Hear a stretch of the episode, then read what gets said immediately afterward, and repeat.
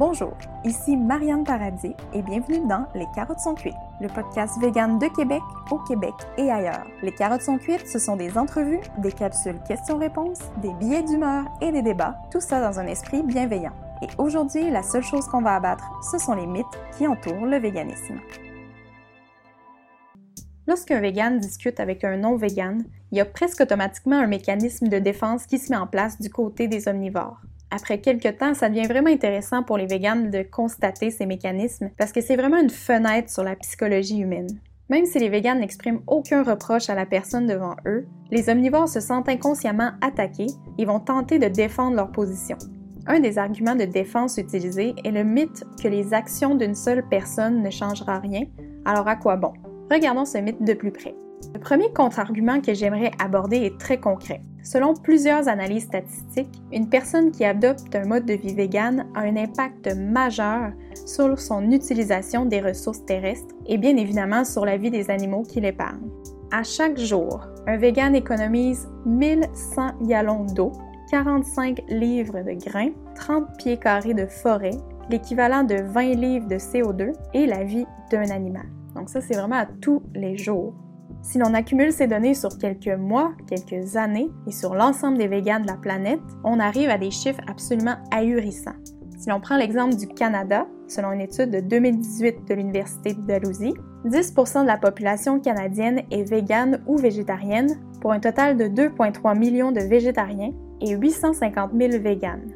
Ce sont donc plus de 3 millions d'individus qui contribuent à mettre de la pression sur le système d'offres et de la demande capitaliste de notre société, et ça fonctionne. En effet, de 2007 à 2017, la consommation de vaches et de veaux au Canada a diminué de 22% et de 15% pour les cochons. Un autre exemple pourrait être le Festival Vegan de Montréal, qui accueille quatre fois plus de visiteurs que lors de ses premières éditions. On pourrait aussi parler du marché des alternatives végétales qui connaît une croissance considérable.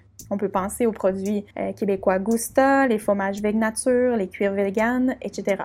Sur la scène mondiale, on peut parler d'un chiffre d'affaires combiné de ces entreprises de 12,7 milliards de dollars en 2018 et il est prévu une augmentation à plus de 24 milliards de dollars en 2025. Bref, chaque individu a la capacité d'exercer un pouvoir politique à chaque dollar qui est dépensé. Être vegan et même végétarien ou flexitarien a un réel impact sur l'offre alimentaire. Mais être vegan, c'est aussi la meilleure façon de réduire son impact environnemental selon une étude de l'Université d'Oxford. J'aimerais aborder un autre point de vue sur ce sujet. C'est euh, une réflexion sur la nécessité même de quantifier la performance d'un mode de vie vegan.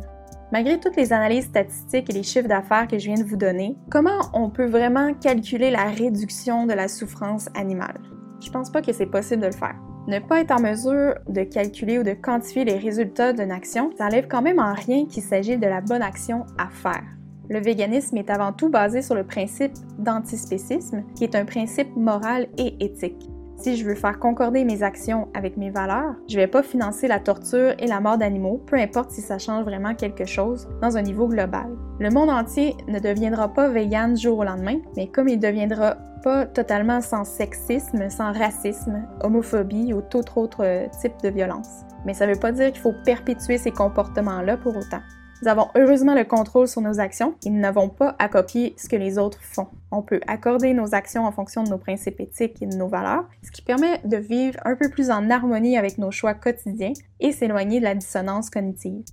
Donc, on peut faire un choix plus éthique, on peut diminuer notre impact environnemental, on peut faire pression sur l'industrie agroalimentaire, mais être vegan, c'est aussi montrer par l'exemple le simple fait d'être vegan a un impact sur les personnes dans notre entourage, la famille, conjoint-conjointe, amis et collègues de travail. Je veux pas dire que chacun d'entre eux va devenir vegan euh, la semaine prochaine, mais ça peut vraiment avoir un impact important. Exemple, quelqu'un qui connaissait pas du tout le véganisme va peut-être poser des questions, il va s'en sortir plus informé. Ça va permettre aux autres de voir qu'est-ce que ça mange un vegan. On peut aussi déconstruire des préjugés. Si quelqu'un pensait qu'il y avait juste un type de personne qui était vegan, va peut-être être surpris de voir qu'il y a d'autres types de personnalités qui peuvent adopter ce mode de vie. Au final, c'est bel et bien un mythe qu'un seul individu vegan ne peut rien changer.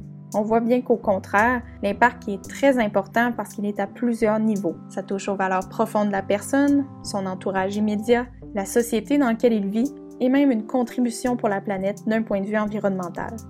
Merci pour votre écoute et à la semaine prochaine.